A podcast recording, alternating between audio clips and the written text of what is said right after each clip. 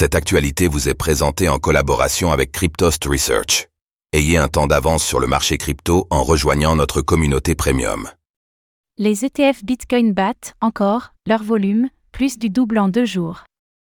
Dans le sillage du dépassement du cap symbolique des 60 000 dollars, les ETF Bitcoin ont établi de nouveaux records de volume, alors que ces derniers avaient déjà été battus il y a deux jours. Faisons le point sur ces chiffres qui ne cessent d'augmenter.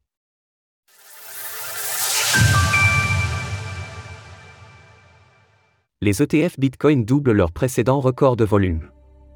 C'est une atmosphère que l'écosystème des crypto-monnaies ne connaissait plus depuis plus de deux ans maintenant, les journées de hausse consécutives avec des pourcentages de plus en plus élevés chaque jour.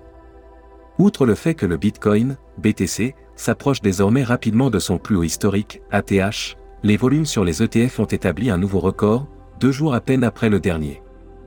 Comme le souligne Eric Balchuna, analyste d'ETF pour Bloomberg, les neuf nouveaux ETF approuvés par la Security and Exchange Commission en janvier dernier, en excluant le GBTC de Grayscale, ont enregistré un volume de près de 6 milliards de dollars sur la journée de mercredi, en se rapportant aux données de CoinGlass, cela correspond exactement à 5,87 milliards de dollars. En ajoutant le GBTC, cela donne 7,74 milliards de dollars, puis 9,87 milliards de dollars en considérant également les ETF basés sur des contrats futurs.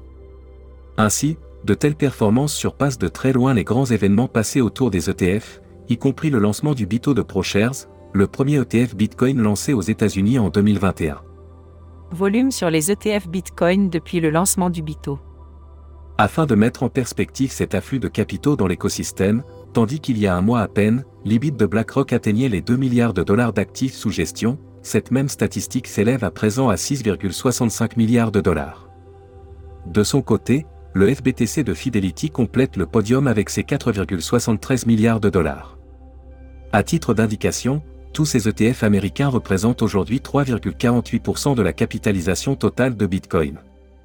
Par ailleurs, Eric Balchuna s'attend à ce que des acteurs importants de la finance traditionnelle comme Bank of America, Merrill Lynch, Morgan Stanley ou encore UBS proposent ces produits à leurs clients, face à la pression populaire, il pourrait alors être intéressant de voir des acteurs revenir sur leurs principes et s'ouvrir aux crypto-monnaies.